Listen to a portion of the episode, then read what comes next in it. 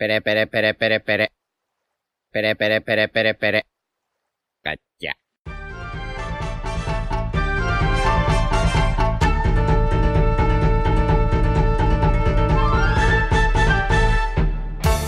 Hola Nakamas y bienvenidos una semana más a Radio Pirata, vuestro podcast favorito de One Piece. Eh, estamos todos menos Yute, así que bueno, ¿qué tal chicos? ¿Qué tal Iván? Hola, muy buenas. Jaume, Buenas. Royal Buenas. y yo soy Diego. Y obviamente, eh, obviamente vamos a hacer la review del 1039. Pues, pues claro que vamos a hacer eso, coño, si, si llevamos haciendo los 50 y pico podcasts. Pues, sí. Sí, de momento no nos hemos cambiado de manga, o sea que sí. Bueno, de, de momento. Sí, de momento, Quinto ya ha empezado a cambiar, ¿eh? Quinto ¿Sí? está. Sí, y subió un vídeo de Tenemos que hablar, típico vídeo de youtuber que, que encima se, se reía de eso, ¿no? Porque, porque él nunca había hecho este el típico vídeo que han hecho todos los youtubers. Y dijo, bueno, pues nada, que One Piece es muy limitado eh, y yo quiero llegar a tener más suscriptores, en plan, quiere llegar a los 200.000 este año. Y dice, y hablando solo de One Piece es muy complicado, así que va a empezar a hablar de Tokyo Revengers, de Shingeki y demás, y, y demás mangas. O sea, el quinto ya viendo que de aquí cinco años o uno o siete se, se le termina el show y tiene que empezar a, a diversificar, A diversificar. un poco. Claro. Pues, oye, Chispa. muy bien. Sí, sí, sí. Si, a tope con quinto, ¿eh? Si a, mí me gust- si a mí me gustara algún otro manga aparte de One Piece, a lo mejor lo haría también. Nos convertimos en Radio Otaku, chicos. No. No, no, no. Se, se terminó el debate. El debate, ya está. Pues podemos hacer, podemos hablar de otras cosas ya que ni, que, que ni sean manga. Pues, De sea, fútbol. Sí. Hostia, hostia, cuidado, ¿eh? Es, Es que además, es como, que- como nuestro nombre literalmente se puede adaptar a lo que queráis. A lo que sea, Sí. Radio Fútbol, Radio con hoja, Radio Pirata, Radio lo que sea. Radio Barras, Titán. Radio Criptos. O sea, es que. Sí. Pocos, pocos, o sea, siempre decimos que haremos directos hablando de cualquier cosa y al final siempre hacemos lo mismo. A ver si algún día nos ponemos las pilas y, y abrimos directo, yo qué sé. Yo ayer que estuve con. Bueno, entre otras personas estuve con, con Ángel, con Lito, y le dije que tenemos que hacerlo el Monopoly en algún momento. Sí. ¿Ves lo del Monopoly? Que eso ya yo creo que los, los old school querrán saberlo, porque lo llevamos diciendo desde el principio, yo creo. Sí, sí, el, el Monopoly es como la maleta de Bartolomeo en, en Radio Pirata, ¿eh? Pero vamos, yo soy firme creyente de que algún día haremos algún directo de ese estilo. El cuándo, ahora bien ya, no lo sé, pero que lo haremos, sí. Empezamos con la portada de la Jump, que está muy chula, la verdad, con Kaido y Muy chula. A mí me ha encantado. Además la he visto por Sí. Twitter en plan limpia, por así decirlo, y me encanta el dibujo. A mí me gusta mucho cuando Oda aprovecha los color spread para eh, hacer un poco trucos con el color, por así decirlo, porque es precisamente la gracia del color spread. Son como las únicas imágenes que tenemos eh, semanalmente a color de Oda. Entonces, que haga, o sea, que dibuje a los movies con distintas tonalidades y demás, Sí, me gusta mucho. sí, o sea, estaba hablando de la portada, que solo son Kaido y Luffy, pero sí, eso también. Ah, vale, yo pensaba que estabas diciendo el color spread. No, el, el color spread se, se llama color spread y la portada se llama portada. Sí. Es que como el color spread es también la portada del capítulo, por así decirlo, pensaba que te referías a eso. A ver, ha, ha dicho, el, pues el pobre Diego ha dicho la portada con Kaido y Luffy. ¿Dónde Y- veis y a Royal. Kaido? En el color spread. Sí, me gusta mucho porque los mugis con el color, no sé qué tal. No, no, o sea, Pero yo estaba tan Kai- embobado mi- mirando a Nami y a Sanji, mirando una hojita de un mapa, que, que no. Tal cual, tal cual. Ahora, ahora, el color spread, muy chulo también. Joder, ahora que iba yo a centrarme en la, en la portada de la Shonen, A ver, venga, vuelve a la portada. pues muy chula. Ah, vale. Ah, No, vale, vale, bien, sí, sí, no mola, mola, mola. Es que tampoco, quiero decir, he visto... Ah, claro, ahora entiendo lo que has dicho tú de que la has visto limpia. Vale, sí. Es O sea, que yo también plan, he visto... las letras y tal. Claro, claro, es que yo también lo he visto ahora que caigo. Y está muy chulo. Me la guardé, de hecho. Es para fondo, típico fondo de móvil, puede... puede- Sí, lo- yo lo pensé, pero es que en verdad para Peña que no va al día es un spoileraco, porque es la forma de vida de Kaido, que hay mucha gente que si solo vas al día en anime o no, tal. Como le hagas spoiler en el metro a alguien solo mirando el móvil, me puedo reír bastante. Ya. O sea, no, lo, lo- pensé más por colegas míos que no van al día. Yo tengo de, de fondo de pantalla de desbloqueo a los tres Spider-Man, ¿eh? O sea que tampoco... Ya, pero, joder, eso, eso ya, eso para empezar Eso la- prescrito lo ha visto el 99% de la población mundial seguramente. O sea, eso tiene que ser cultura popular ya. O sea, yo no he visto No Way Home y, y no he visto ninguna imagen de los tres Spider-Man, pero sé que salen. O sea, increíble O sea- como dijiste que ibas a ir al cine a verla, que te ibas a ver todas las películas y al final nada de nada, ¿eh? No, la verdad es que, bueno, al final pues me dio más igual. Pues el color spread. que muy chulo también, la verdad. Sí. Que esto también creo que lo dijo Royal en la reacción, que está el efecto de las sombras y tal, está súper chulo. Mm, Es muy chulo. Y, buen dibujo. y ahora que también decía lo de Sanji y Nami mirando el mapa, vi un tweet o no sé qué coño vi, que lanzaron al aire una idea, que es que eh, al final de la serie, obviamente Nami va a cartografiar el mundo entero, eso lo sabemos todos, y el mundo entero incluye Laugh Tale, o sea, puede hacer que pase el Laugh Tale de un sitio como súper reservado y que nadie conozca a un lugar que pueda visitar cualquier persona, y eso también mola, yo creo. Sí. Es verdad. O sea, eso mola, pero no sé qué tiene que ver con esto. Que está mirando un mapa Nami y ya está, Sí. nada más. Ah, bueno, sí. Literalmente es eso. A mí me hace, me hace gracia Sanji, parece Cristiano Ronaldo, como lo que ha dicho antes ya. bueno. Sí, la verdad que Sanji es, es un meme completamente en ese dibujo. Sí. El meme este de, de- de Goku eh, está bien. Está bien. Hablando Ah, del bueno. sueño de Nami, o sea, realmente es, es una lástima en la poca importancia que le está dando Oda a Nami y su sueño. O sea, como esto siga así, va a, carto- a cartografiar el mundo entero, pero nos va a dar bastante igual. ¿Por? No, Sí, es, algo es una pena eso. Sí, o sea, espero que le empiece a dar más importancia de cara al final y tal, que seguramente sí, pero ahora mismo es como que veo a Nami y no me acuerdo de que tiene un sueño, ¿sabes? No sé, es que tampoco lo están remarcando constantemente todo el rato.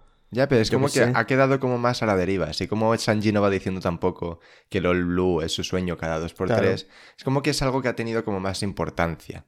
¿Sabes? En cambio, in- in- incluso, incluso el, el de Frankie, ¿eh? Que, que el, que el Sunny de la vuelta al mundo entera. O sea, pero el de Nami es como que no sé por qué, igual es más cosa mía, pero me ha quedado como más relegado, ¿sabes? Sí, y el de, el de Brook tampoco lo dice mucho. Sí, pero el sueño de Nami es incluso peor porque lo tiene que ir haciendo a lo largo del viaje. No es como el resto que a lo mejor llegas al final y lo cumples. Nami tiene que ir haciendo los mapas. Entonces tendría más sentido de que se hable un poquito más. Sí. Pero sí que se ha hablado algo, ¿no? Sí que se- y los va haciendo. Mm, No se ha visto desde hace cientos de capítulos. Yo no sé cuándo fue la última vez que, que se mencionó. A mí no me suena, la verdad. Es que One Piece es muy largo, pero es que si a lo mejor Nami tuviese que estar haciendo referencia a eso, a cada isla en la que están, Si, pasase eso, os quejaríais de eso también. claro. No, No, pero yo, no- vamos yo no Yo creo que o Nami, sea, Na- Nami lo va haciendo ahí a su bola. Es simplemente cuando estén en el Sun y cuando se han ido de la isla, ver, yo que sé, una vez cada tres arcos, una viñeta de Nami dibujando. O sea, yo creo que con eso, simplemente ese detallito, ya estaríamos fangirleando todos porque nos, flip- nos encantaría. O sea, pu- puedo entenderlo. Puedo entenderlo, pero yo creo que personalmente no me parece necesario. Yo creo que todos sabemos el sueño de Nami, lo está haciendo por ahí. Y sí que es verdad que creo que Oda mm, pues, va, va a tener que enfatizar un poquito más de cara al final, ¿no? Cuando empezamos a, a ir a, a lo mejor a islas a las que casi nadie ha ido desde hace mucho tiempo. Pues ahí ya igual sí. Pero mm, de momento no. A mí lo que ha dicho Royal me, me hubiese gustado, en plan, no algo muy explícito, pero sí que ver a Nami poco a poco cómo va haciendo a lo largo de los capítulos. Creo que eso, de cara al final, pues le, le hubiese dado un poquito más de peso, ¿no? Que seguramente lo, lo, lo acabe teniendo, ¿no? Pero, pero un poquito más todavía. Oda va a encontrar una manera de hacer una escena muy concreta para cada uno que digas, vale, en plan, ahora mismo acaba de cumplir su sueño. Sí, claro. Sí, por supuesto. Y, y nada, o sea, antes, de- para que no se nos pase, que no sé hasta qué punto es una fumada, pero que me he visto a gente comentar por Twitter que Robin está tocando una calavera, le está tocando el ojo. Es que lo ¿Qué- sabía. Es que... Lo de la calavera. No, por favor, no. No, no, no, no. O sea, la calavera es una cosa que, bueno, ahí está. Pero sí que me pareció curioso que lo que tiene al lado es la marca de Dragon en, el- en la cara. Ah, lo del lado de la calavera, las, las cruces esas. Sí. Repito, no, por favor, no. Muy, No, o sea, muy- yo solo lo comento. pinzas, ¿eh? Yo solo lo comento porque es que es la típica cosa que nosotros no le damos importancia y luego está el, el puto podcast lleno de comentarios de no se fijaron en, en lo de Robin. Así que ahora ya está todo, todo dicho y no y podemos avanzar. Venga, vamos allá. Entramos en harina con el capítulo 1039 de One Piece, titulado en español El intérprete clave. Al menos la traducción que estamos leyendo nosotros, que es la de los Mugiwaras. ¿En inglés cómo era? ¿Qué? ¿En inglés cómo era? The Main Attraction. Sí, es curioso porque en, en la traducción de TCB Scans, sin saber tampoco mucho del tema, da la sensación de que se refieran al, al combate en general, por así decirlo. Pero aquí parece que hablen de los actores. No creo que se refieran al combate en general, porque nunca ha sido the main attraction ese combate, ¿no? Claro, o sea, se refiere más a, a Kit eh, quitándole el protagonismo a Lo. Empezamos en el cielo del país de Wano. Eh, vemos como Momo sigue tirando de Onigashima para intentar que no llegue hasta la capital de las flores y que no caiga sobre ella. Y de repente, eh, pues Momo se sorprende porque asumimos, escucha una voz y se pregunta, ¿eh? ¿Alguien me está llamando? Y bueno, esto podemos asumir que es, eh, se está comunicando Zunisha con él, ¿no? Yo creo. Sí. ¿Algo más que decir Sí. sobre esto? ¿Habéis pensado algo? No sé. A ver, o Zunesha o Luffy, uno de dos, y seguramente sea Luffy no va a ser porque está un poco ocupado madreándose con Kaido. O sea, pero digo que para descartar opciones, o sea, solo podrían ser Zunesha o Luffy, ¿no? Entonces, seguramente Zunesha. Sí, lo que, lo que yo creo que es interesante de esto es que, eh, claro, por lo que sabemos, Zunisha necesita recibir órdenes para poder atacar. Y esto lo comentamos ya cuando apareció. Entonces, claro, Momo parece que va a tener a la vez que, eh, o sea, que frena la isla, que darle la orden a Zunisha para que pueda atacar los barcos del gobierno. Bueno, pero darle una orden tampoco es muy complicado, ¿no? No, pero se tiene que comunicar con él a muchísima distancia y a ver cómo le cuenta a Zunisha el contexto. O sea, yo creo que Oda también le dará importancia a eso. Pero esa comunicarse ya se está comunicando, ¿no? Y, o sea, con contexto, ¿qué contexto necesita? En plan, con que le diga, aplasta. No, pero, o sea, comunicarse con Zunisha, por lo que vimos en, en Zou, no era tan sencillo. A Momo le costaba muchísima energía. Entonces, yo creo que no va a ser tan fácil que consiga hablar con él. O sea, él está sintiendo que alguien le llama, pero luego conseguir hablar con él puede que sí sea fácil, pero no tiene por qué. Sí. Pero una cosa, es que Momo, no lo recuerdo, pero sabe que están viniendo los barcos del gobierno y No. tal. Es que me cuesta, me, me cuesta creer que Momo eh, le diga a Zunesha que aniquile a- al fin y al cabo gente inocente, ¿no? Que son los, los de la marina, o sea, no son los piratas de Kaido como eh, en su día en Zou y tal.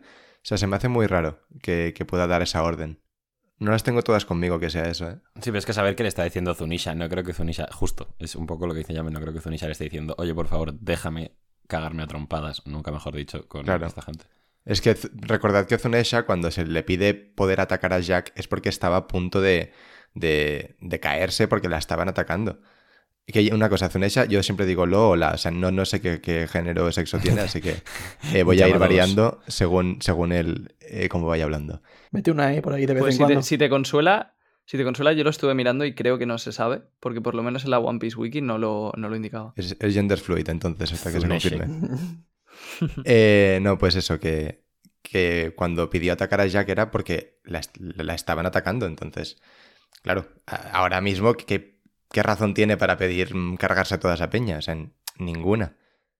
Así que, a saber qué pasa. Había pensado que quizá podría ayudar a Momo con Onigashima para que no caiga en la capital, pero creo que es algo que tiene que hacer Momo al fin y al cabo, ¿no? Entonces, no sé. Sí, y además Tunis está muy lejos. O sea, si tiene que llegar a la capital, eh, se carga todo bueno A ver. de camino. Hace, hace, hace como seis meses que quedan 15 minutos o, o 10 para que, pa' que Nigashima llegue a la capital y au- aún quedan minutos, ¿eh? Entonces, no, no lo descarto. Sí, y con la longitud de Zunisha, a lo mejor con la trompa le llega desde, desde la costa. Pues sí. Seguimos avanzando, nos vamos al interior del castillo, al piso del escenario, volvemos a la pelea de Big Mom contra Loy Kid. Eh, recordemos que había recibido el impacto del toro metálico de Kid, que aquí yo creo que se ve bastante más claro, que en el dibujo del anterior capítulo era un poco confuso. Aquí sí que se ve claramente el toro. Sí. Sí. Y. sí. Vamos a. Bueno. Vemos que obviamente los subordinados de Kaido se quedan un poco sorprendidos, ¿no? Incluso asustados ante la aparente derrota de Big Mom, mientras que los subordinados de Kid y la tripulación de Lo, eh, pues obviamente celebran este, este golpe. Big Mom se ve hasta cierto punto afectada por el impacto. eh, y ahora vemos que, bueno, Kid súper orgulloso obviamente de lo que acabo de hacer. Y vemos eh, un poco la interacción que da título al capítulo, que es un poco el beef entre Lo y Kid, que se dicen, oye, en plan, yo le acabo de meter una hostia tremenda y ahora vienes tú y le metes otra y parece que has hecho más que yo. No soy tu telonero, no sé qué, y esto está bastante guay, la verdad. Ahora se ponen a discutir sobre quién será el que ataque primero la próxima vez para luego que el otro poder dar eh, el último golpe y quedarse en su cabeza con la gloria, supongo. Y bueno, eso.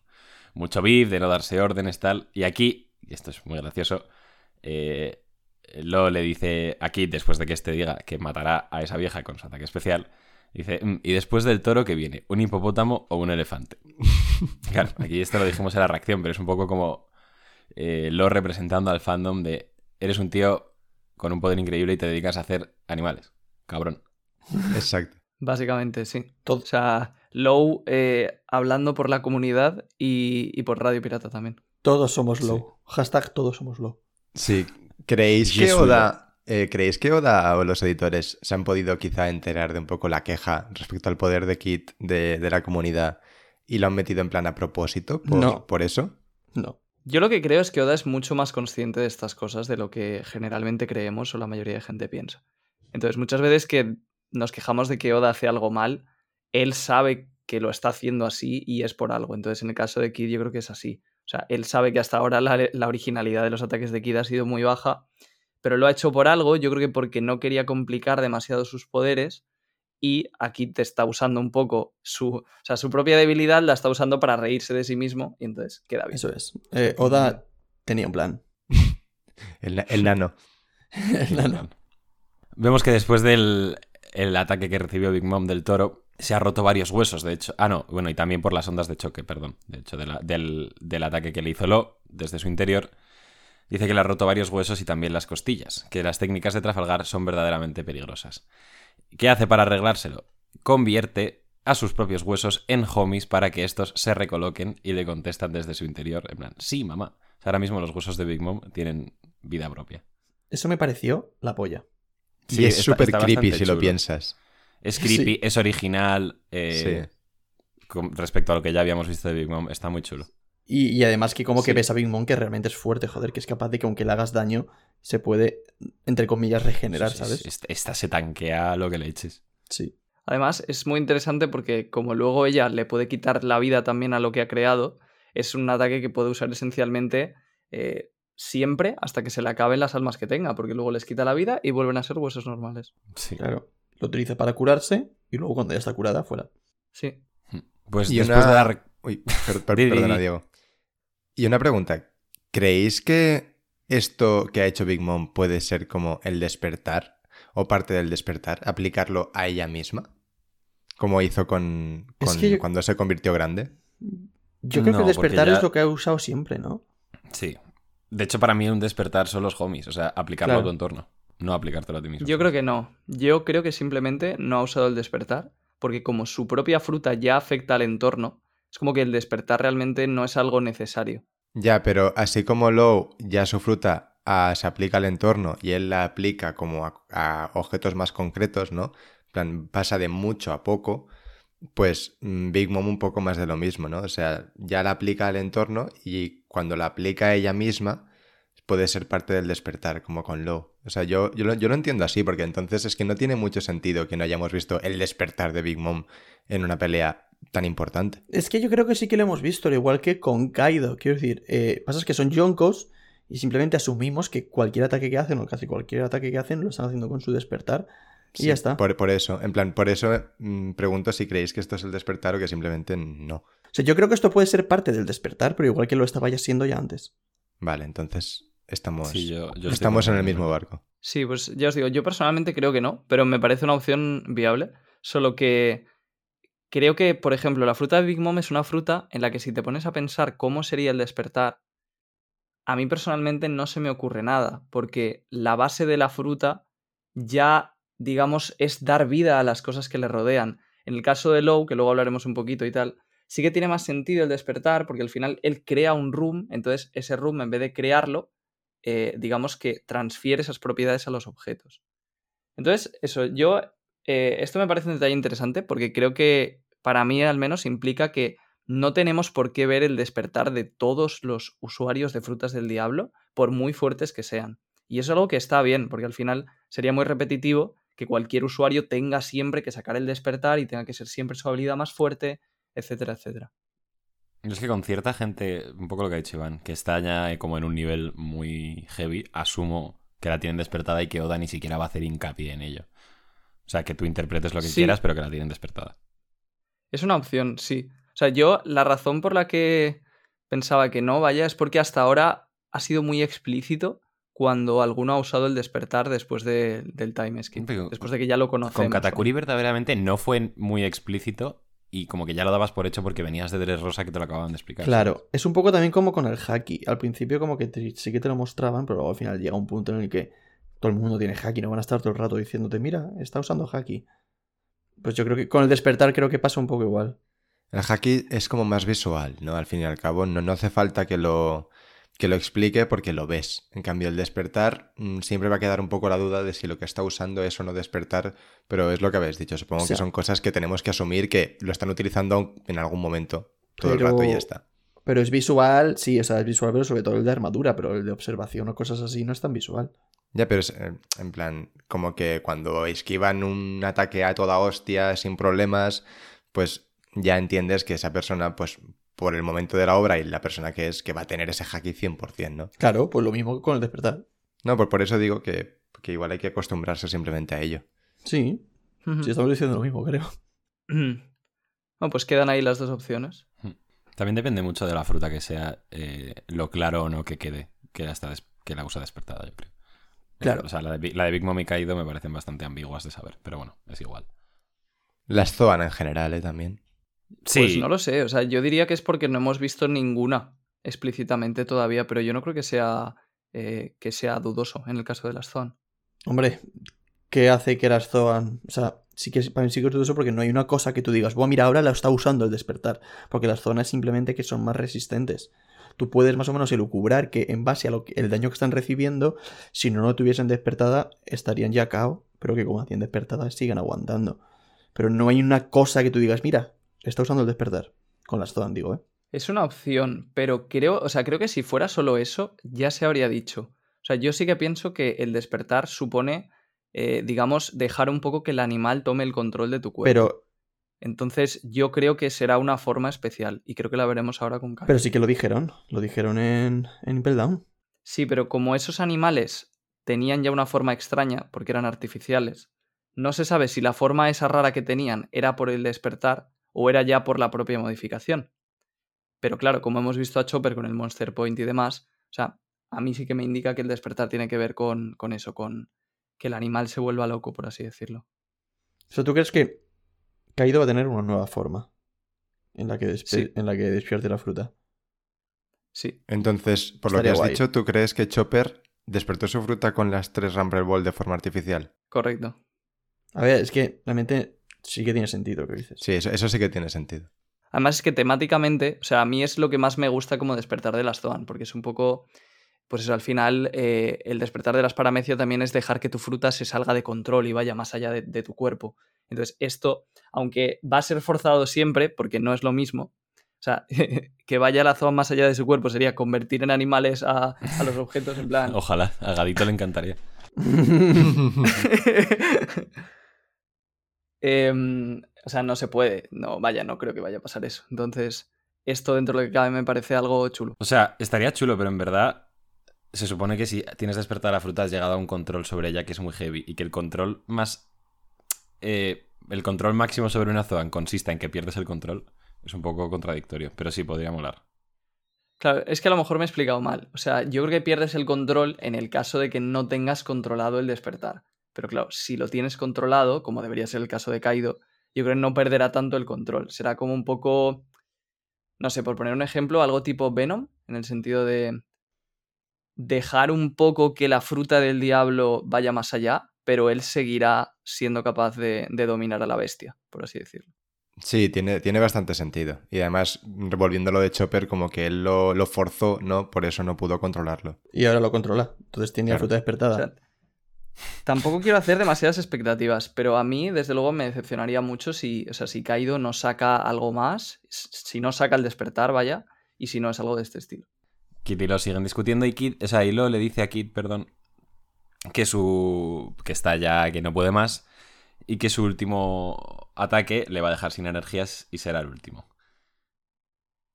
Eh, mientras siguen discutiendo, Big Mom prepara un ataque con eh, Prometheus, Napoleón y Hera, sus hobbies más poderosos actualmente, y hace un Maser Saber, eh, que nos lo traducen aquí como espada de luz ardiente, y parte el toro en dos. El toro sobre el que están Kid y Lo. Un poco, Eh, un poco referencia sí. aquí a, a Star Wars. Parece una espada láser un poco lo que saca Big Mom. Un poco rara con Mm. el mango, pero a mí me recordó. Bastante chulo, sí. O sea, esto ya lo habíamos visto y se nota que es un poco como de los ataques más fuertes de Big Mom, ¿no? El hecho de combinar los tres homies y, y encima con, el, con, con Era, pues mucho más fuerte. Otro detallito curioso que no comentamos en el, en el podcast anterior es que los cuernos del toro son negros. Entonces, ¿vosotros creéis que eso es por haki o que es simplemente cuestión de diseño de Oda? Sí, o sea, en el anterior no lo comentamos porque directamente no se veían los cuernos, porque el dibujo estaba de aquella manera, pero yo creo que sí. Vamos. Sí, es como, parece que puede ser diseño, pero si no es Haki, no, no se entiende cómo ha podido hacerle daño a Big Mom, ¿no? Exacto. 100% de acuerdo con Jaume. A ver, yo supongo que si simplemente a- llega un punto que aplicas suficiente fuerza le podrás hacer daño en algún momento. Aunque no sea haki, pero sí tiene, tiene más sentido que sea haki. Ya, pero pudiendo ponerle haki. Sí, sí, sí. O sea, sí, estoy de acuerdo. Pero que, que, por ejemplo, si Zunisha le mete un trompazo a Big Mom aunque no le ponga haki, pues... Claro, claro. pues. Pero no me veo O sea, aquí. que si aplicas suficiente fuerza, vas a dañar a Big Mom. Sí, aunque sí, sea sí. exacto. Pero no- es que Sí. no me veo aquí con. Bueno, bueno es, que es, es que es Kid, ¿eh? Pero no me veo aquí con, con- con tanta polla de decir, voy a hacer un ataque súper tocho a Big Mom que podría ponerle haki y hacer daño, pero yo creo que no. Yo creo que con, con esto es suficiente. Hombre, yo creo que sí puede. En que se ponga a prueba a sí mismo, ¿no? Claro, Buen momento, sí. claro. Sí, la verdad, o sea, que lo que más sentido tiene es que sea haki, efectivamente. Eh, bueno, después de cortar el toro por la mitad, básicamente les dice a Kid y a Lo que sus sueños terminan aquí, que han mandado al fondo del mar a cientos de piratas como ellos y que han sido los gobernantes, haciendo referencia pues a, los Yonkos, supongo que más específicamente a ella misma haya caído, que han sido los gobernantes de estos mares desde hace décadas, desde la época en la que eran niños y seguían tomando leche. Eh, Kid se abalanza hacia ella dando un salto desde la cabeza del toro en un panel súper chulo y vemos una nueva aplicación de sus poderes. Hace assign, le pone un polo a la frente de Big Mom y otro polo a, a un edificio. Basi- Y básicamente lo que hace ahí es magnetizar a Big Mom y la pega al edificio. Esto me gustó bastante, la verdad. Sí, está, porque bastante, chulo. está bastante chulo. O sea, sentí que de verdad aquí está escarbando el verdadero potencial de lo que hace, de lo que podría hacer Kid con su fruta. Tal cual. Justo. O Eso sea, es. de, de hecho, creo que un poco el capítulo en general es eso. En plan, por fin explotar las frutas de estos dos tíos. Y eh, esto es como el, el principio, ¿no? De decir, hostia, por fin está haciendo algo diferente. Sí, es como que la primera vez, en plan, la primera vez eh, nos enseñó lo que podía llegar a hacer la fruta, ¿no? De Kit con lo de asignar y tal, pero simplemente te lo demuestra y ahora es como que le saca potencial, en plan, qué, qué- qué verdadero uso tiene en batalla, ¿no? Y, y cómo explotarlo. Sí, es una pena que veamos solamente como un ataque de cada, ¿no? Entonces yo espero que Toei se tome el tiempo, incluso hable con Oda, para ampliar un poco las peleas y que veamos algo más de Kid y Low, porque seguramente sea de los momentos en combate, o, o si no, el momento en combate en el que más van a brillar en toda la serie. Y, a mí me gustaría ver un poco el máximo despliegue posible. Sí. De hecho, con la de Nami creo que lo han hecho un poco, ¿eh? Lo de Nami y Ulti. Creo que lo han ampliado. Sí, la parte inicial sí, que eso además no lo he visto, pero he oído a gente comentar que ha estado muy bien y que lo han hecho incluso mejor que en el manga, porque han preparado mejor el momento en el que Nami se pone a llorar Sí. y dice que Luffy va a ser el rey de los O piratas. sea que. Pues yo leí que lo habían traducido como regular. O sea, como que. Que, es, es que, que eso habían cambiado un, un poco el de los sentido de la frase. Ah. Fue un problema de los subtítulos eso. O sea, en japonés estaba bien dicho, Hombre, pero claro. por el orden de la frase, que en japonés es al revés, o, o en inglés, ya no me acuerdo, era muy difícil de, de traducir, o sea, de ponerlo en los subtítulos bien. Y se ve que la liaron. Pues qué pena. La verdad. Sí. O sea, que dijo primero lo de. El rey de los piratas y luego dijo que no iba a decirlo o algo así. Eso es, sí. Una pena. Es que yo Eh. no lo vi, ¿eh? Me, me pasó como con Royal, que he visto a gente decir que lo han ampliado y tal. Pero tampoco lo, lo- lo he visto yo por mi propia cuenta. Sí. En general es como que esto me lo dijeron por Twitter. Oda está, parece que conscientemente para, para acelerar un poco el manga, dejando gran parte de las peleas a- al, al anime. O sea, y parece que habrá que pasarse un poco al anime en cuanto lleguen a, a este punto en, en Onigashima para poder verlas y disfrutarlas más. A mí no me parece mal. Sí. No, vaya, yo creo que, que no está mal si el anime lo hace bien. Claro, Ya, a mí, a mí no, no me parece mal, pero no me gusta porque yo soy full manga y me cuesta mucho ver el anime y tal. Entonces, como que. Ah, ojalá hubiese estado mejor en el manga, ¿sabes? Pero vaya que lo entiendo, o sea, no es una crítica, simplemente que pe- personalmente pues lo hubiese preferido de otra manera. Una preferencia. Sí. Kid, eh, con esta nueva aplicación de sus poderes, pega a Big Mom al edificio eh, y se dispone, ahora que la tiene inmóvil, a meterle otra cornada con el, el toro de metal. Eh, los homies que, es- que forman parte del propio toro de metal le dicen a Big Mom que lo esquive. Obviamente esta no puede porque está pegada al edificio. O al menos eso es lo que parece, porque la muy puta burra lo que hace es darse la vuelta arrancando un cacho de edificio y usándolo como escudo para detener la cornada. O sea, es, es una bestia esta señora, ¿eh? Sí. Es una, es una esto, bestia, sí. pero, pero es que encima. Que es que no es la primera vez que demuestra ser una bestia. Hay mucho meme con Big Mom de que sí, que Big Meme, que no es tan fuerte que tal. Y a mí, Big Mom me ha parecido una bestia siempre. ¿eh? Big Mom es una Te mete una hostia. que- Te mete una Una hostia. ya.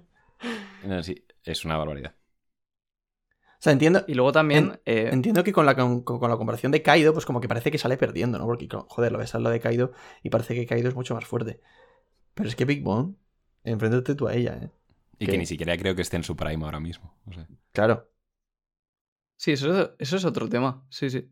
De todas formas, también. eh, ojo aquí, porque muy interesante el tema de, que realmente a él le da igual que tú cortes sus metales, que le pegues puñetazos a sus metales. O sea, mientras no desintegres los metales o los mandes eh, lejos de su habilidad, él va a seguir utilizando sus poderes igual. Entonces, si él se protege con metales, es muy difícil hacerle daño aquí. Es un poco como, como Cracker con las galletas, solo que no puede crear infinitas. Pero vaya, sí que, o sea, si tiene muchos metales, ojo. Claro, porque al final es, es agruparlos. Quiero decir, aunque sean partes más pequeñitas porque tú las hayas roto, mientras las agrupes, eh, el, el espacio que ocupan es el mismo. Sí, además el escenario de la pelea está muy bien escogido para que Kid se pueda lucir un poco. Siempre está la misma pregunta de de dónde se saca aquí los metales, que eso da para un podcast entero, pero bueno. Vamos a dejarlo ahí. saca aquí una cabeza metálica de un toro. Yo Me la pela. me voy a quedar con eso, no, no, ya claro que me la pela, pero... O sea, es que es lo típico que siempre decimos, se lo preguntas a Oda en un SBS y te va a dar una respuesta chorra y te vas a quedar igual. O sea, es que son, al fin y al cabo son tonterías. O sea, yo Sí, lo que quiero pensar es que son pequeños trozos de metal que al juntarlos pues puedes hacer la forma que tú quieras, un poco como hizo Robin cuando se transformó en el demonio ese, ¿no? Que tiene muchos brazos, lo junta de tal manera que puede crear un poco lo que quiera.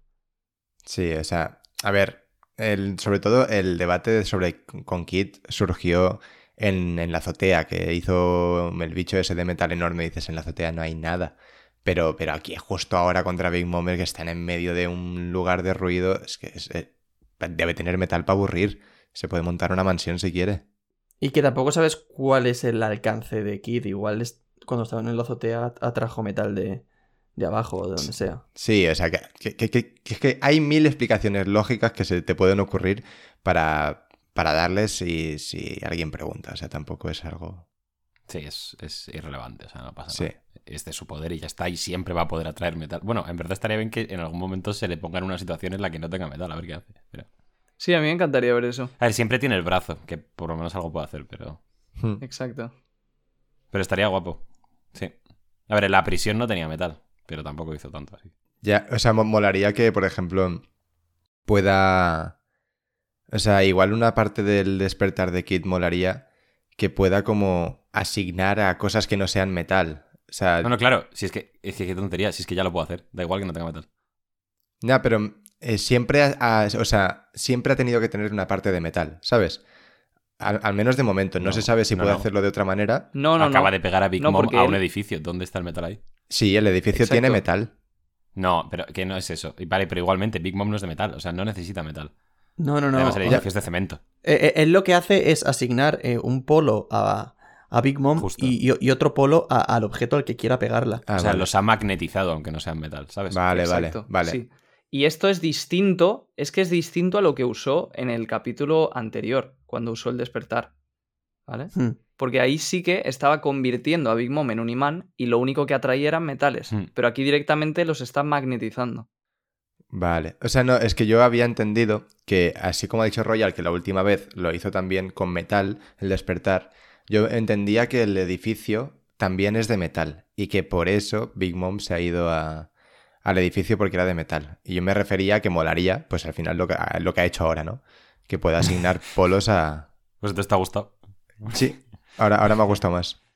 Claro, es que tú Claro, piensas. si te, estabas pensando, "Ay, molaría que ocurriese esto. Y ha Sí, sí, es que de verdad que pensaba que el edificio... Fli- Flipas, ¿eh? Sí, sí, el edificio pensaba que era como de metal. Bueno, Big Mom detiene el ataque de Kid eh, con esa barbaridad, arrancando un trozo de la torre. Obviamente Kid se queda bastante impactado y Big Mom le dice que ese ataque realmente ha hecho que se frustre. Y vemos que se le pone una puta cara de loca increíble mientras prepara un ataque que podemos asumir que va a ser muy poderoso, que se llama Bahouhou Misery. Eh, vemos que también saca de la espada con los homies combinados una especie de, de representación monstruosa de los propios homies. Parece ser, ¿no? Hmm. Exacto.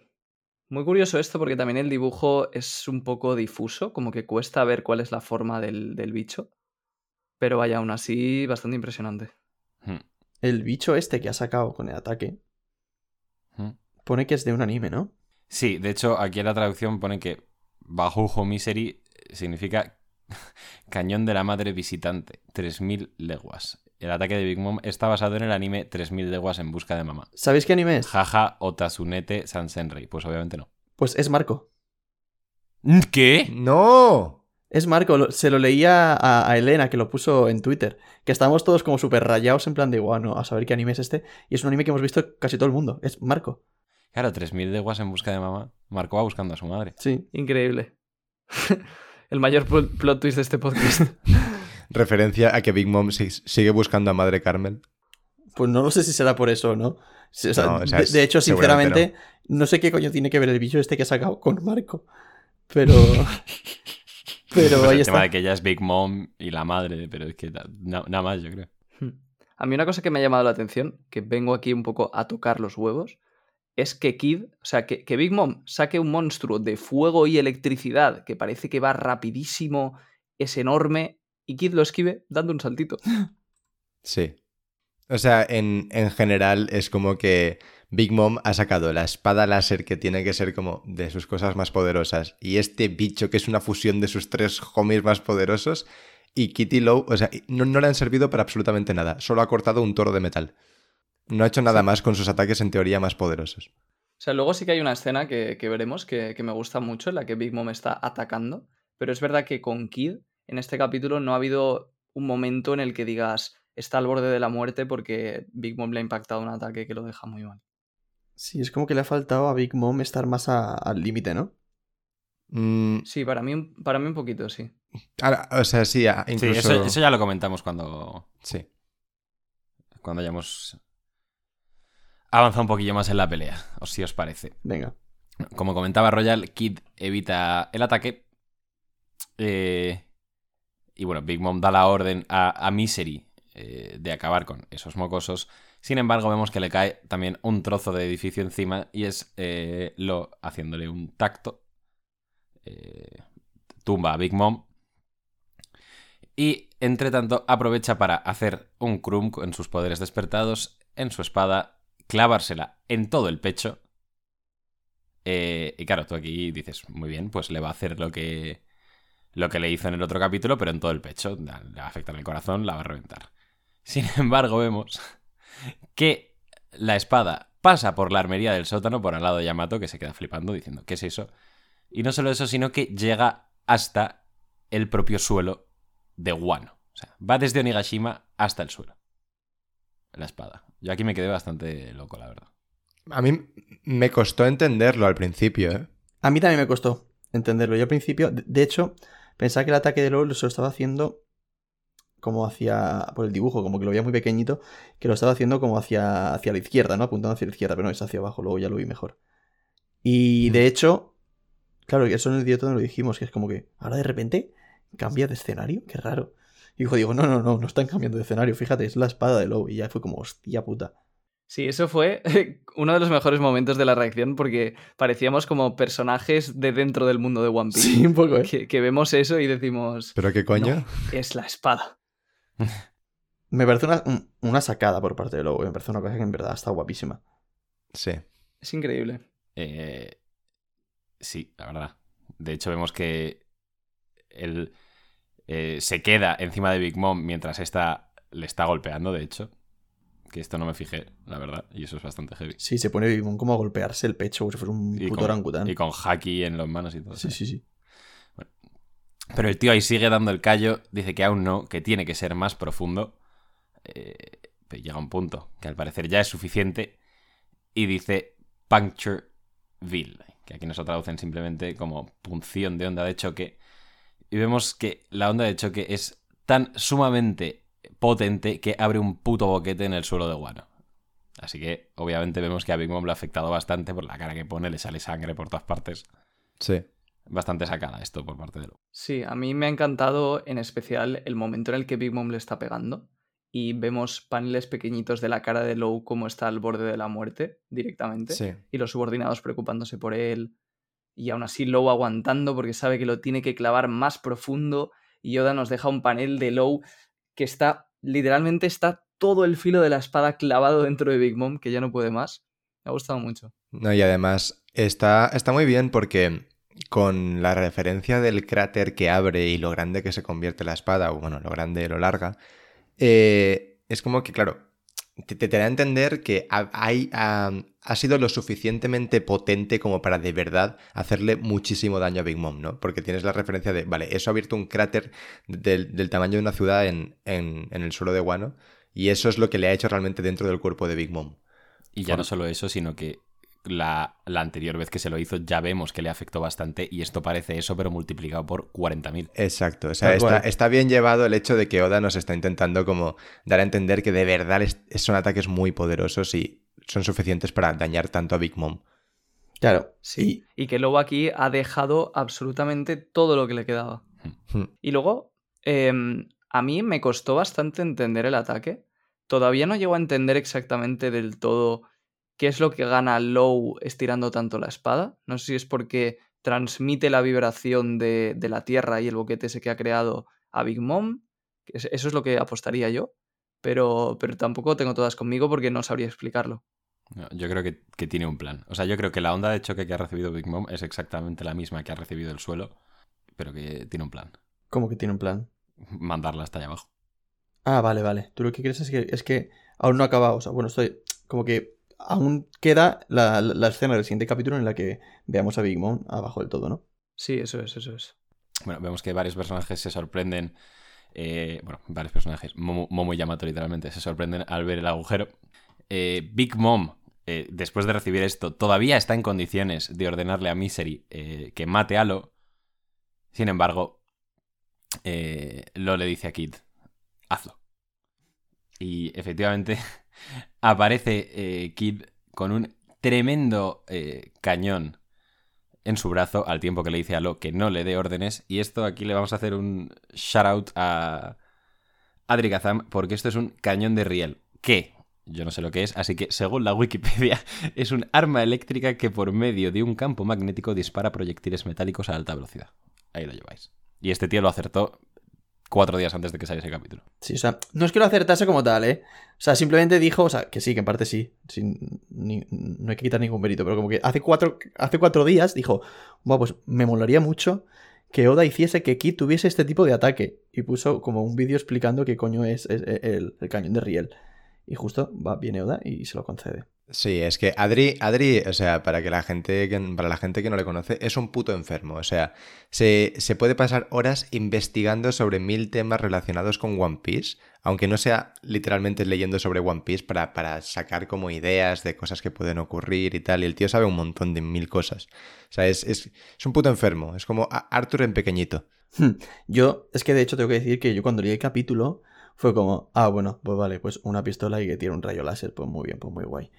Y luego cuando, cuando vi la explicación de que puso Adri Kazam en Twitter de que no, que, que no es simplemente un rayo láser, es, es un, un de esto de riel y tiene que ver mucho con, con el magnetismo, fue como, hostia, pues qué guay en verdad que Oda esté utilizando algo científico asociado al metal y, a la- y al magnetismo por un ataque tan tocho con Kid.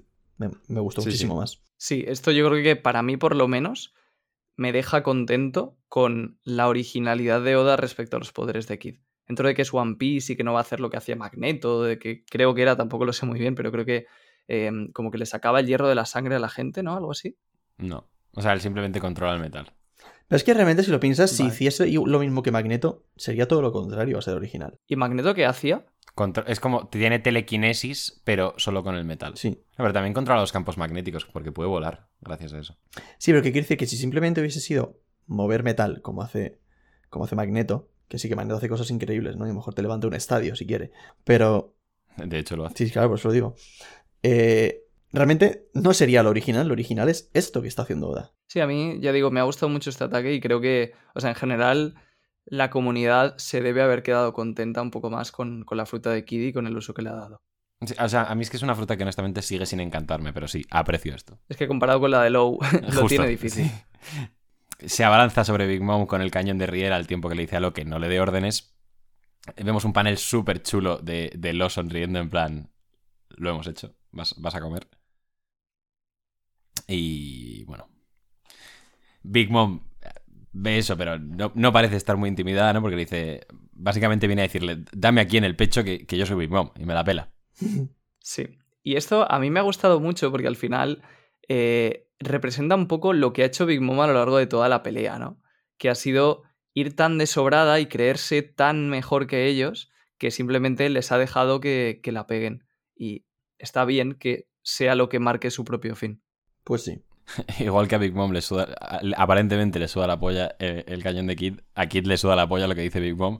Y, y obviamente le dispara en todo el pecho con el cañón de Riel un ataque llamado Dump Punk, que aquí el kanji dice que se traduce como cañón electromagnético, pero yo...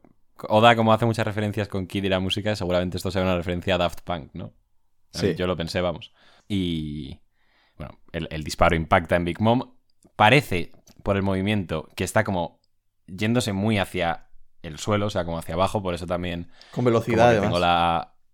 Sí, justo, por eso también tengo como la esta de que va a acabar en el agujero que ha hecho Lo y que por eso lo ha hecho. Y el capítulo termina con eh, Lo diciendo, tu era termina aquí. Y fin del capítulo 1039 de One Piece. Y el narrador, y el narrador chicos. diciendo arrancando a los emperadores de sus tronos. Sí. Sí, pero eso no lo pone Oda, ¿no? Creo. No lo pone Oda, pero, hombre, indica. Lo ponen los editores, eso. Bueno, ¿qué os parece? Pregunta obligada, chavales. ¿Se acabó Big Mom o no? Depende. O sea, si yo no las tengo, es lo que dijiste tú en el, en el directo, Diego, o sea, en- del viernes. No las tengo todas conmigo de que este sea el final como tal de Big Mom, pero en Wano yo sí que creo que ya está. O sea, Yo eso estoy de acuerdo. o sea, ya ha terminado. No, no tiene ningún sentido que Big Mom después de esto siga peleando. Sobre todo por los diálogos y, y tal. Y bueno, el único sentido, lo, lo único que me gustaría a mí para que Big Mom siga peleando es decir, vale, vaya puto bicho que ha aguantado eso. Al final tenía razón. Que, que dame, dame en el pecho que, que lo aguanto. Y que se quede en un versus uno contra uno contra Kit. Y Kit, en plan, eso solo tendría sentido, en mi opinión, porque en teoría Kit ya ha sacado todo lo que tenía en cuanto a su fruta. O sea, solo tendría sentido que siga peleando solo contra Kit si Kit saca el haki del rey. Es, es lo, lo único que tiene sentido porque sabemos que lo tiene y realmente no lo ha usado, no ha hecho nada al respecto. Es que, ya ves, ¿eh? No había caído, pero el puto Kid tiene Haki del Rey. Big Mom tiene Haki del Rey. Y de la misma manera que Luffy se está madreando con Kaito con Haki del Rey, los dos, aquí no lo han usado nadie. Claro, pero es que si no tienen el haki del rey avanzado, están como Luffy antes de esta pelea, que realmente contra enemigos importantes, el haki del rey no les servía. Pero Big Mom sí que lo tiene. Sí, pero por lo que hemos visto, Big Mom no parece que lo domine tanto como Kaido. Parece un poco que ella, le- o sea, que le sale como a... eh, ¿Cómo decirlo? A Como ráfagas. de vez en ¿no? cuando. Sí, como a ráfagas, eso es. Yo creo que sí que lo domina. Yo creo que sí, sí es un Yoko, tienes que dominarlo. El puñetazo plan- que le metió a Page One. O sea, Es como, por ejemplo, haki de observación. Big Mom seguro que tiene haki de observación. ¿Cuándo la habéis visto usar el haki de observación? Ya, pero eso es mucho más sutil. Pero no, y ya, y yo creo que Big Mom no usa el Haki de observación por el, por el, por lo que has dicho tú, Royal, como que se cree tan superior que es en plan de, "Pf, golpéame, que me, que me da igual. No, no necesito esquivar. Sí, pero es que incluso el de armadura, ¿eh? Tampoco se recubre con haki de armadura cuando Vale. le van a atacar. Ya. Pero eso, no- eso muchas veces pasa también, ¿eh? O sea, a veces a Luffy le meten una hostia y justo no se ha cubierto ahí tampoco. O sea, Ya, al fin y al cabo, eso creo que es un poco ya, mm, en plan, en frío, buscarle como tres pies al gato. O sea, creo que hay cosas que, que simplemente son así y han sido así siempre y las estamos mm, viendo con Big Mom y no las analizamos con, No, pero- con Luffy mismo, ¿sabes? Que también pasa. No es cuestión de buscar este pies al gato, por ejemplo, el haki y. O sea, que el haki de, de observación y de armadura me la suda un poco más. Pero no sé, el tener ahí dos personajes que usan el haki del rey y no aprovecharlo me parece un poco desperdicio cuando, por ejemplo, con Luffy y con Kaido sí que lo estamos viendo y es la parte esencial de la pelea, ¿sabes? Sí, pero precisamente por eso. O sea, a mí es algo que sí que me gusta porque hace que cada personaje pelee de una forma distinta y que, o sea, que no se repitan las cosas. No, pero que no, Sí, di- que eso no digo que tenga que ser igual que la de Kaido y Luffy, que es como que en la de Kaido y Luffy es como que el haki del rey es lo que predomina, ¿no? No digo que tenga que en esta tenga que ser literalmente igual, pero joder, por lo menos que, que- tú has dicho que Big Mom utiliza el haki, a veces el haki del rey como que le sale disparado, ¿no? O algo así. Pues por lo menos con, con Kid que pasa igual, que veamos alguna escena en la que Kid use el haki del rey, porque es que no lo ha, no lo ha usado de, ningún, de ninguna manera. Por lo menos que lo hubiese o sea, usado. A mí se me ocurre que en el caso de que de verdad hayan terminado aquí y no haya más pelea, se me ocurre que quizá es una forma de dejar a Luffy, otra forma de dejar a Luffy un poquito por encima, ¿no? O sea, porque Luffy llegó a Wano un poco como Kid en cuanto a Haki del Rey, pero Luffy sí que ha tenido, digamos, esa habilidad y esa capacidad para aprender a dominarlo, hacer ese clic ese, ese clic mental, y Kid no. Ya, Es pero... como maneras de dejar a Luffy un poquito por encima. Pero no- Aunque a mí no me gusta, ¿eh? A mí me hubiese gustado más que, que veas que Kid también lo puede usar porque al fin y al cabo va a estar ahí con Luffy, ahí, ahí. O sea, es que no me jodas, bueno. lo está usando Zoro y, y Kid no lo está usando contra un Yonko, ¿sabes? No sé, me parece. Pero es que es un poco de todo también. O sea, es un poco, yo creo, lo que ha dicho Jaume, una manera de diferenciarlos. Y también, sobre todo, lo que ha dicho Royal, que no se sientan dos peleas tan iguales. O sea, como que ha querido darle el foco del haki de. Es que yo creo que, punto uno, se sienten muy iguales. Y punto dos, si, si se ponen a madrearse con haki del rey prácticamente solo haciendo eso, le está quitando lo guay y diferente a la pelea principal. Pero no digo, ¿sabes? no digo que se pongan tan- tal cual a madreas igual que, que, que Kid, o sea, que, que Kaido y, y Luffy, pero joder, por lo menos un poco como ha hecho Zoro. O, o mostrarlo, es que en mi cabeza no entra que Zoro haya utilizado el haki del rey en su pelea y que Kid, que está peleando contra un Yonko, no. Sí, o sea, O sea, yo creo, yo Una- creo que una estás muestra, ¿no? Yo creo que estás subestimando la dificultad de conseguir el haki del rey avanzado. Mm, Pero que no te estoy diciendo que sea avanzado, te estoy diciendo el normal. Es que el normal No se sirve usa de contra nada. enemigos fuertes, claro. O que lo saque o de alguna manera. Es que, no sé, para mí, aunque sea... Es que incluso el avanzado, tío. Si está usando Zoro, Kid tiene que usarlo. a ver, la cosa está en que la dificultad que has dicho tú, Royal, de usar el haki del rey avanzado, eh, realmente no, Oda no nos ha demostrado esa dificultad con Luffy, ¿sabes? O sea, literalmente Luffy vio a Kaido hacerlo y dijo, ah, pues yo también lo voy a hacer. Fue, fue literalmente así. O sea, fue simplemente decir que como que no se le había ocurrido hacerlo de esta manera, pero que es tan fácil como hacerlo, ¿no? Y, y, o sea, evidentemente no es 100% así, pero sí que da un poco esa sensación. Entonces, mm, cuesta más entender que Kid, al saber que lo posee, no, no, no, no lo haya explotado un poco más. Yo creo que también Luffy tiene la base de que le sirvió para aprender eso, la base de que le entrenaron para usar el Ryo y además que Luffy es una persona que siempre ha aprendido muchísimo viendo a sus oponentes. Esto se ha visto durante Exacto. toda la serie.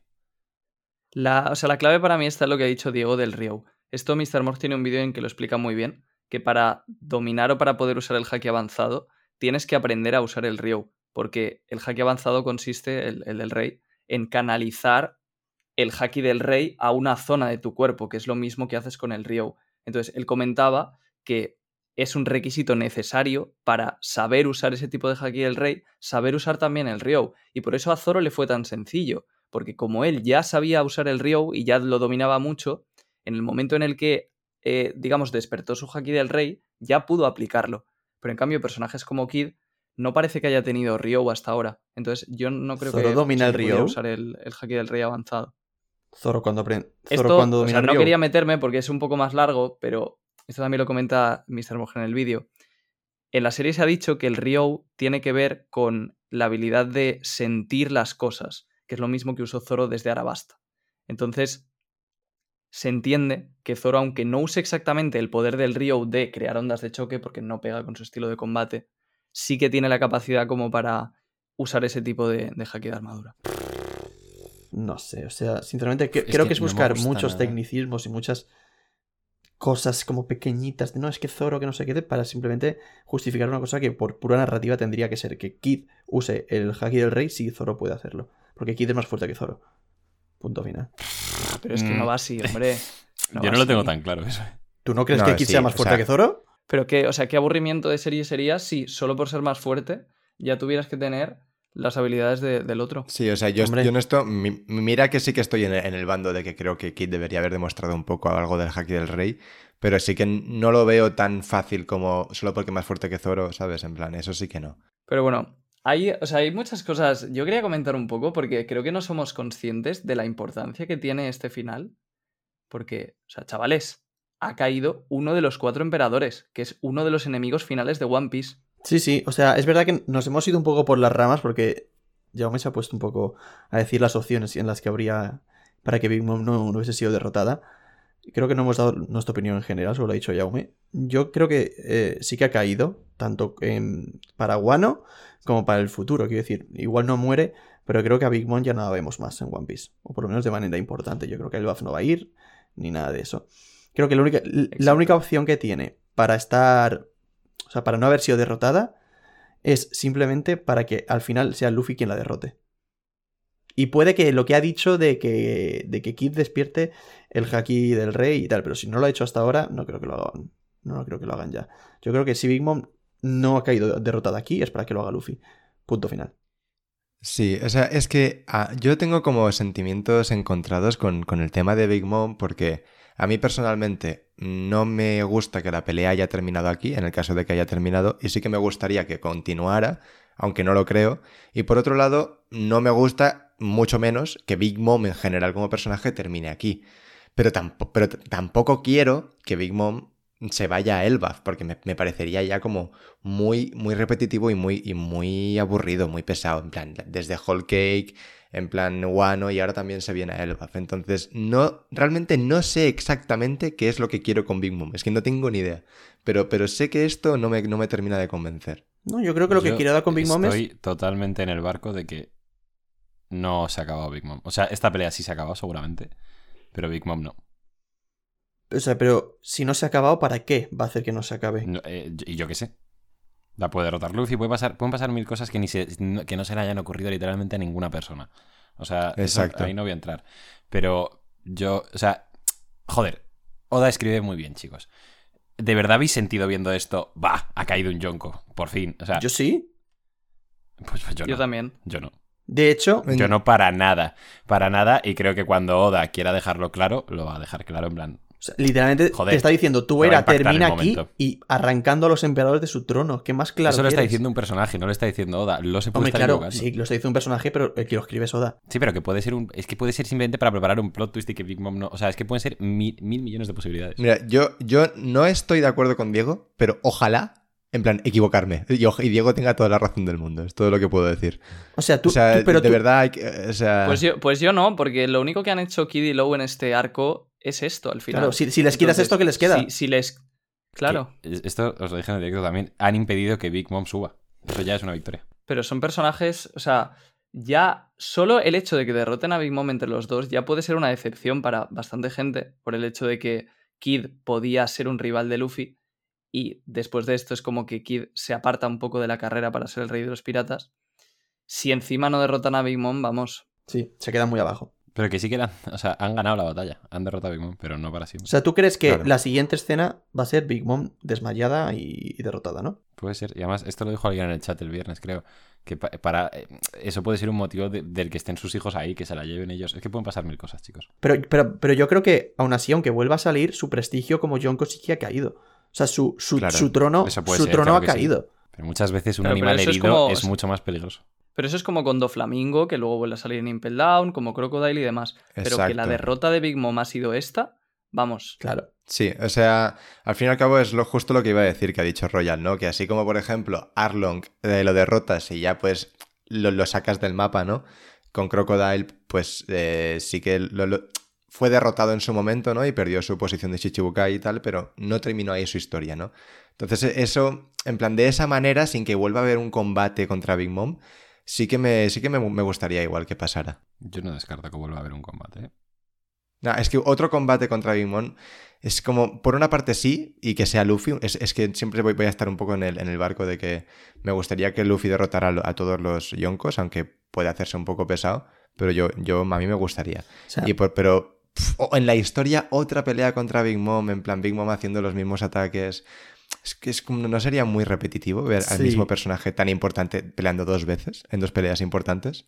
Para mí, si Big Mom se queda así y tiene que pelear contra Luffy es o ahora en, en Wano, Luffy, la, cuando, cuando haga el, el ataque final a Kaido, derruye todo y como Big Mom está abajo también la termina de derrotar, eso puede ser una opción. O ya en el futuro, si vuelve a aparecer Big Mom, que Luffy haya alcanzado tal nivel que sí, que se cruce con Big Mom y le pegue dos hostias a Big Mom y la tumbe. Porque una pelea entre iguales, entre Luffy y, y Big Mom, yo no le veo ningún sentido después de derrotar a Kaido. No sé. Yo simplemente digo que no descartéis nada. Pero es que no te resultaría anticlimático. Diego? como cogiendo caminos muy preestablecidos y es que puede pasar cualquier cosa. Si, pues, si no te digo que no, si, si yo no digo 100% que, que Big Mom ya no vaya a salir en cuanto a batallas, pero ¿no te parecería a ti anticlimático? En plan, ve- vences a Kaido Pues para luego vencer a Big. Mom. Depende de cómo lo hagas todo. A mí es que me gustaría que habláramos de, o sea, la cantidad de implicaciones que tiene esto. Porque yo me he puesto a pensarlo y sí, o sea, estamos muy centrados en este capítulo, pero vale, si suponemos que Big Mom ha sido derrotada, uno, ¿qué va a pasar con sus territorios? Dos, ¿qué va a pasar con la isla Yoyi? Tres, ¿qué va a pasar cuando el gobierno mundial y el Cyberpol se enteren de que ha caído un Yonko? O sea, y cuarto, ¿cómo va a reaccionar Kaido cuando se entere de que han derrotado a Big Mom? O sea, esas cuatro cosas me parecen cosas muy interesantes que creo que Hmm. en, o sea, en los próximos capítulos o bien más adelante, como lo de la isla Gyojin y tal, eh, iremos viendo y que también van a dar mucho de qué hablar. Sí. Bueno, pues eh, no sé si alguien quiere decir algo más o si no podemos ir ya. Mm, Yo sí que quería decir que es verdad que este capítulo creo que me ha dado todo lo que me faltaba, que es pues, originalidad y tal, pero creo que en general la pelea contra Big Mom se me ha hecho un poco decepcionante. No sé si estáis. ¿Por qué, dirías? Pues no sé, pues, ¿Por qué pues porque durante toda la pelea eh, he visto como que no era todo el rato lo mismo. Como que no- me, me ha faltado ver a Big Mom, por ejemplo, más veces al borde, porque es como que la han derrotado, que me parece, mm, no sé, muy lógico el, el- el- como lo hayan derrotado de esta manera, porque me, me parecen que son ataques muy fuertes, pero no sé, me hubiese gustado ver a Big Mom como m- sufriendo más, la verdad. Creo que, por ejemplo, se, hiz- se hizo Sí. grande y no ha hecho nada, nada más que hacerse grande.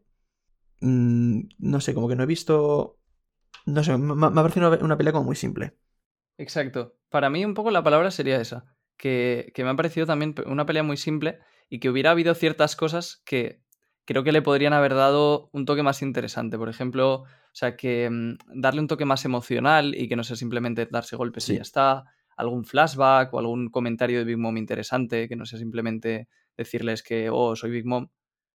Ese tipo de cosas, para mí es lo que le ha faltado. Pero a nivel de acción, sí que me parece que ha estado muy bien. Y este capítulo ha estado Sí, muy claro, genial. los, los ataques estaban muy guays, pero es lo que te digo que. No sé, durante, por ejemplo, la primera vez que sacan el, el despertar estuvo bien, pero luego el de capítulo pasado fue otra vez lo mismo. Y creo que este capítulo es el, el que más me ha gustado, el que más me ha hecho. Me ha dado un poco todo lo que me faltaba, ya te digo. O sea, este capítulo ha arreglado un poco la, la pelea en conjunto. Exacto. Eh, O sea, creo que al capítulo le hacía falta una justificación por la que vencer a Big Mom, porque yo estaba viendo eh, la pelea y estaba diciendo, ¿cómo coño van a vencer a Big Mom? Si están haciendo todo el rato lo mismo, están haciendo así ataques con, con, el, con la fruta despertada, pero les están lanzando cosas y, y- y poco más. Y aquí ya, vale, han hecho algo diferente y tal, pero sí que es verdad que me ha faltado un punto más de ver a Big Mom sufrir, ya está, simplemente es eso. Sí, o sea, Sí, o sea, sí que, sí que le estaban haciendo daño, pero, por ejemplo, no sé, quizás que Oda se, se hubiera centrado más en vez de en intentar darles power-ups, sobre todo a Low y a Kid, por ejemplo, en la inteligencia de Low, en que Low hubiera pensado algún plan muy También. inteligente para poder derrotarla, algo así. Eso yo creo que se va a ver. O sea, si no, no le dice a, a, a Kito de en plan, hazlo, ¿sabes? Sí que tiene un plan, yo creo. No, claro, lo que has dicho tú, Diego. Hmm. Pero de todos modos, a mí casi más que ver a Big Mom sufrir, me hubiese gustado más ver a Kid y Lo sufrir un poco más. Exacto. Es que, No, es que eso es lo que iba a decir. En plan, es que em, una cosa que, que a mí me hubiese gustado es que mm, hubiésemos visto a Big Mom cargárselos. Sí, sí, Porque, sí, eso lo hemos mm, visto. Cuando. No, no lo hemos visto. No. El problema es que O sea, se levantan visto- enseguida. No, pero Ya, es que eh, exacto. tampoco. No, no, pero es que tampoco Claro. es eso. O sea, nosotros hemos visto cómo ya se los había cargado. O sea, no, no- nos ha faltado ver cómo Big Mom se, se- se- se los folla completamente y los deja en el suelo sin, sin poder moverse. Nos ha faltado ver cómo lo hacía. Pero eso no ocurrió en la azotea. no solo. No, no, pero digo en esta pelea, en este versus en más, más individual. O sea, y luego, no solo no, no hemos visto eso, sino que, bueno, entiendes que sí, habían dado como su máximo y Big Mom se había vuelto más grande y los derrota, ¿vale? Pero es que no solo no, no vemos eso, sino que encima se levantan al momento y empiezan a hacer ataques todavía más poderosos cuando deberían haber llegado a su límite, según dijeron anteriormente. ¿no? Sí, a mí. Entonces, es- a mí me ha faltado un poco de, como de, de- de coherencia en, en la pelea. Y creo que le ha, le ha, le, le- le ha perjudicado mucho que sea en capítulos tan, tan alternos. Pero, Sí. pero bueno. Yo creo que una pelea, o sea, y ya no en One Piece, sino en, en general en cualquier ficción que consumas, cuanto más tiempo parezca que los buenos están jodidísimos y están perdiendo, mejor. Sí, exacto. Y aquí no me he sentido así en ningún momento. La parte en la que los buenos deberían haber estado jodidos, Oda se la ha pasado por los cojones. Y es por eso que en este capítulo, para mí, de lo mejor que tiene es cuando Big Mom le está pegando a, a Sí. Low. Porque ha sido casi el único momento de toda la pelea en el que yo he sentido realmente que Low estaba sufriendo. Hmm. Que sientes un poco en sus carnes ese sufrimiento. Y, mm, y por ejemplo, algo para, para ver que Oda a veces sí que ah, lo hace mejor en este aspecto, es que en la pelea contra Doflamingo, Low está a punto de morir en varias ocasiones Sí. y está realmente a punto de morir y hasta pierde un brazo. Y en cambio, en este caso, que es un Yonko, que debería ser la mayor... am- O sea, no va a haber muchas mayores amenazas en toda la serie que esto. Entonces, Para Low, si no. realmente quieres hacer que tus personajes sufran, el momento es este.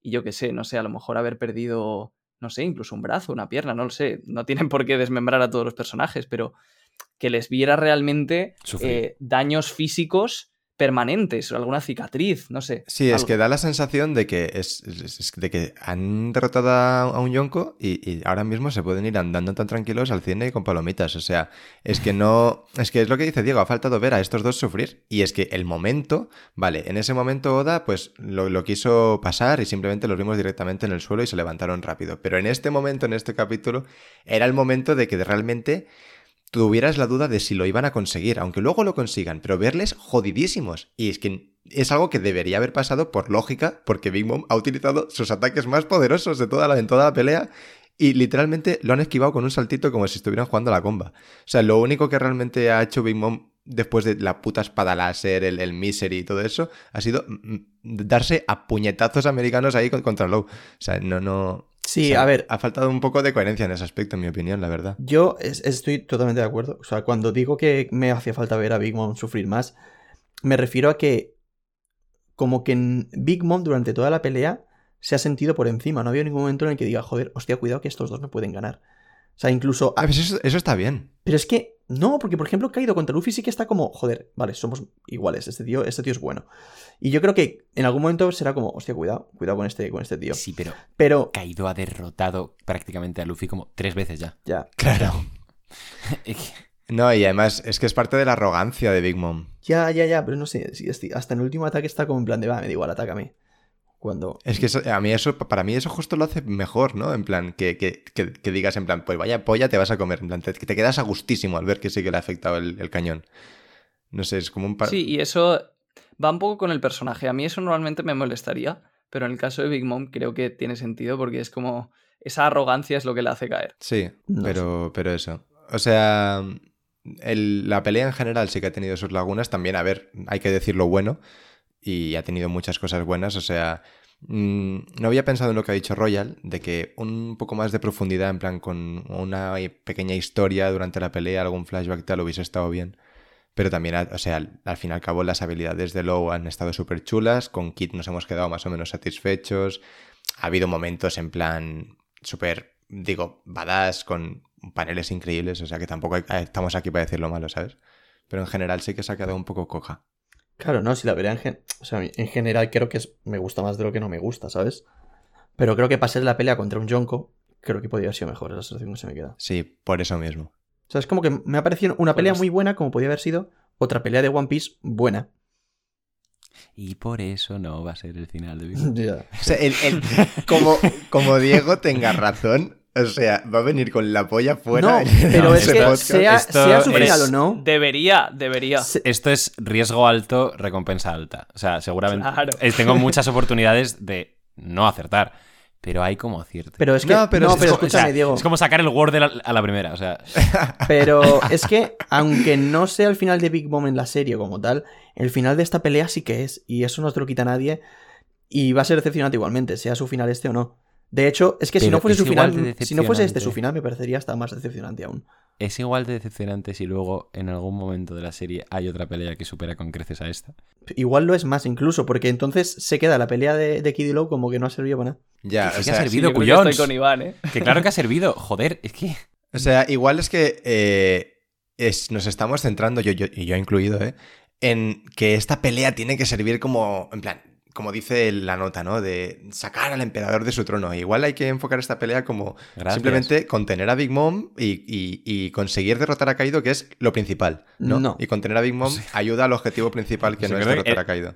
En el anterior arco la victoria fue escapar de esta señora, ¿eh? Eh, sí, pero también Sí, pero no estaba entonces- No estaba Lowe ni estaba Kid. me voy a follar a tu madre y, y- y ya está. O sea, para mí sí que el objetivo de estos dos tiene que ser acabar con Big Mom y quitarle su trono. Si eso no ha ocurrido, me parece Yo- una decepción. Creo que no le podemos dar más vueltas a la No, la verdad que no. No. o sea, y que es imposible. Ya ha quedado clara la postura de todo el mundo. Dejadnos en comentarios también vosotros qué opináis, porfa. Y bueno, pues si no queréis añadir nada más, podemos pasar a, a nota y frase. Si alguien tiene algo pensado. Yo lo tengo. Pues qué bien, cómo me gusta que vengáis Yo con también la tengo. hechos. Dale. Vale. Pues yo también. Pues os voy a poner un positivo a los tres. Muy bien.